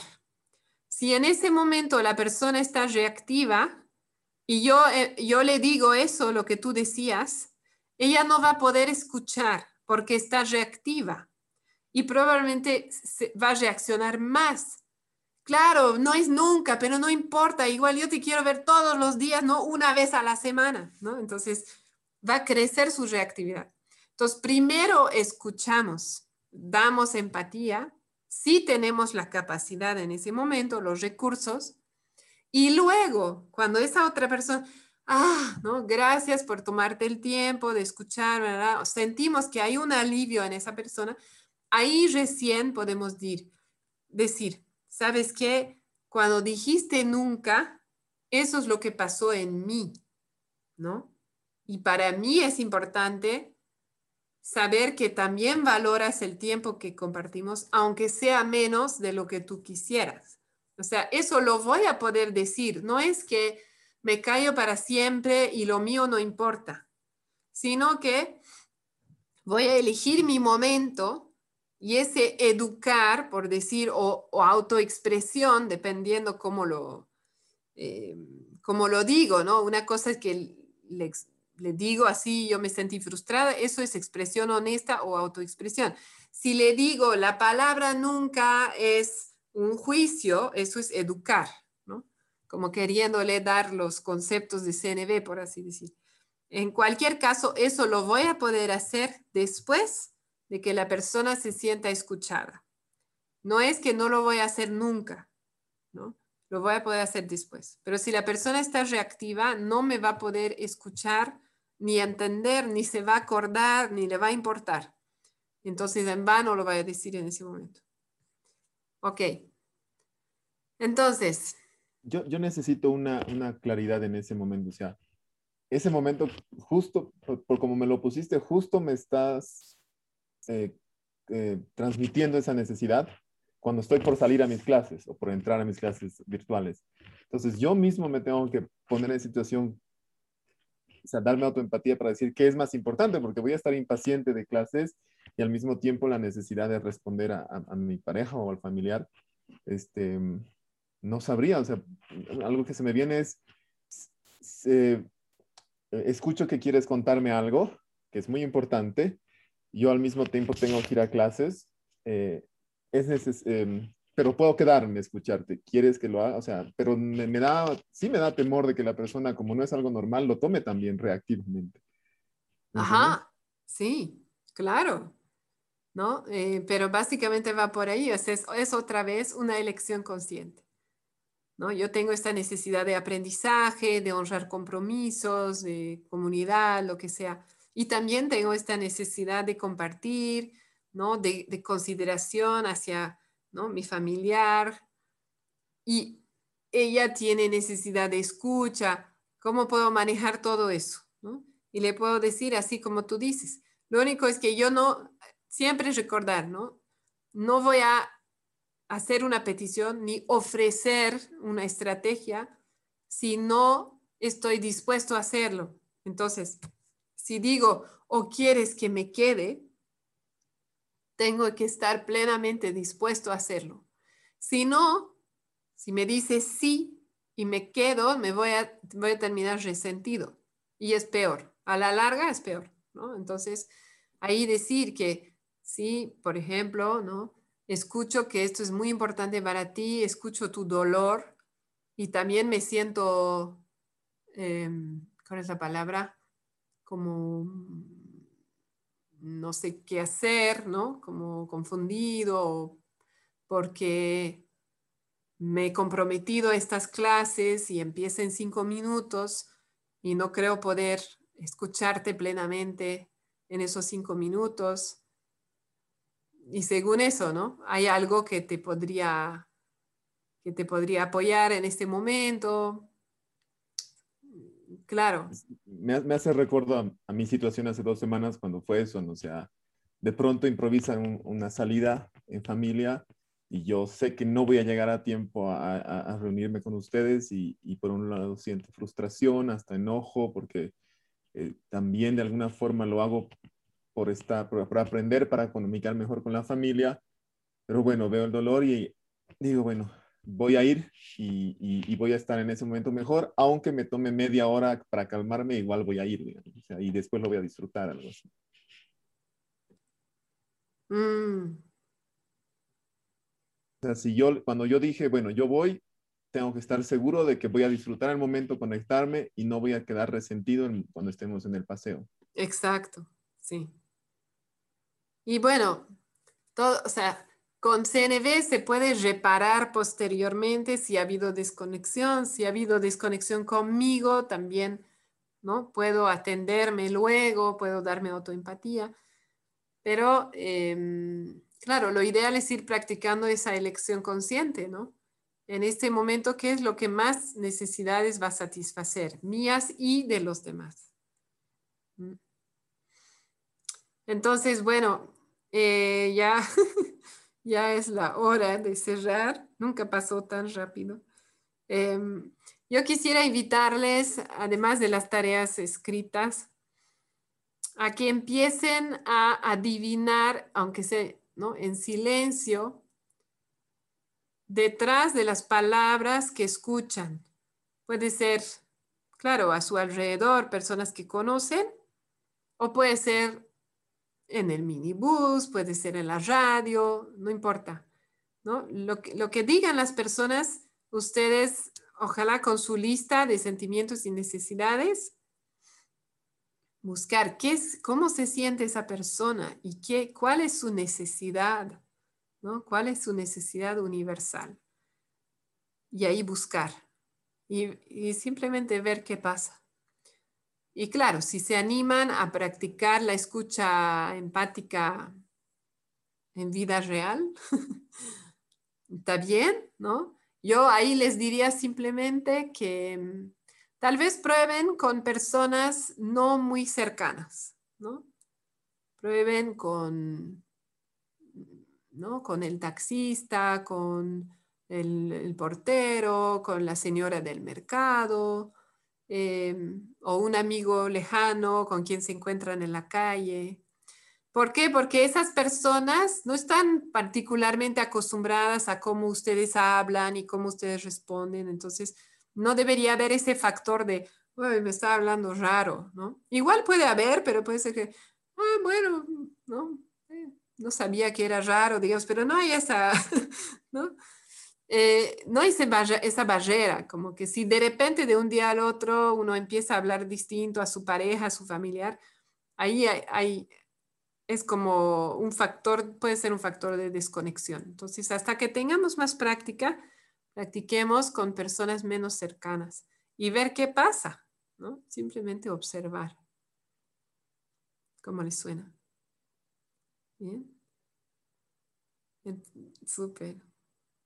Entonces, para honrar compromisos, les invito a cerrar, tal vez con un sentimiento, una necesidad que están vivos en este momento, en ustedes.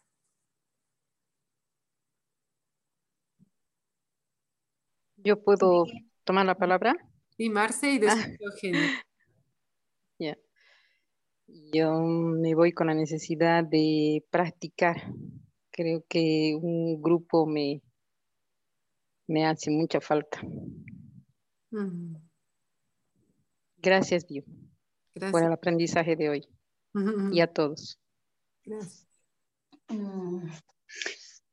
Vi, muy buena tarde. Yo primero pues quiero pedir una disculpa a usted y a los compañeros porque uno que ingresé tarde, por, ya bueno, ya le expliqué ahí en el, en el chat, había una convocatoria y luego una llamada. Entonces, cuando me incorporé, sí entendí el cuadro. Como lo volví a explicar, ah, ya dije, de eso se trata el cuadro.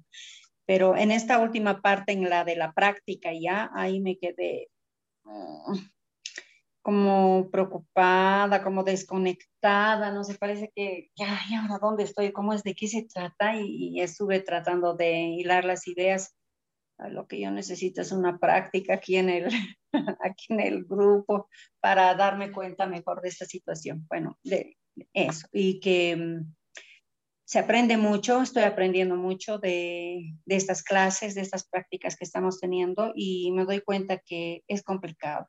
Mm. Y me resulta complicado con las personas, bueno, con una persona, con mi papá, con la persona más cercana, me resulta complicado. Y todo el tiempo pienso en que él tiene que estar muy bien, yo tengo que ser empática, no es él el que se va a dar cuenta, tengo que darme cuenta yo, pero en algún momento se me desborda también. Creo mm. que con, con, mi hermana no, no es difícil y con las personas de afuera tampoco, hasta, hasta yo me estoy viendo diferente. Ah, está bien, me estoy hablando mejor, entonces no estoy teniendo mejor actitud. Pero bueno, esa parte quisiera mejorar porque es la que más me, me intranquiliza. Mm, gracias. Muchas gracias. Yo te invitaría a, a tenerte paciencia, a recordar que es un proceso y que de verdad que eh, es más fácil con personas más alejadas, ¿no? Y toma más tiempo de práctica hasta que podamos aplicarlo con personas cercanas. Entonces, mm. es buscar esos recursos para nosotros, para que podamos llenar ese tanque emocional y seguir intentando y seguir intentando, ¿no? Hasta poder eh, generar más conexión. Gracias. Muy bien, gracias. Ah. Yo, me voy aliviado de saber que la CNB es una elección mm.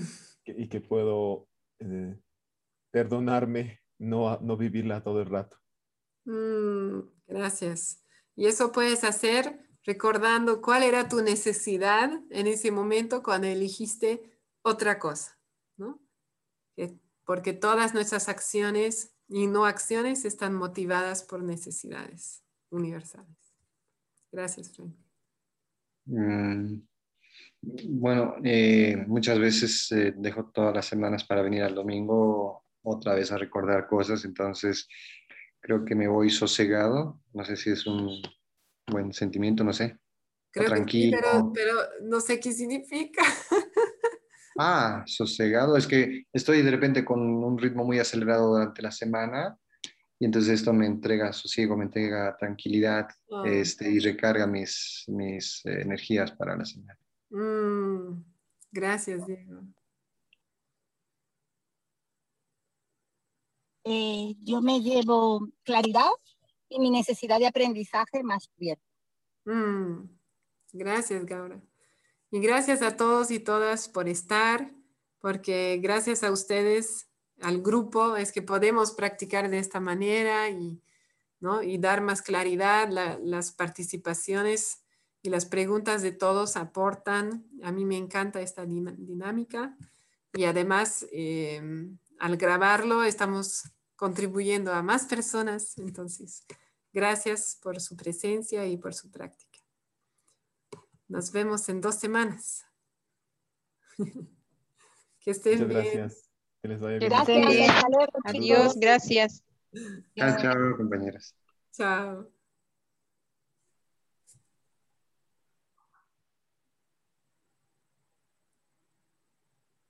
Chao, Marce.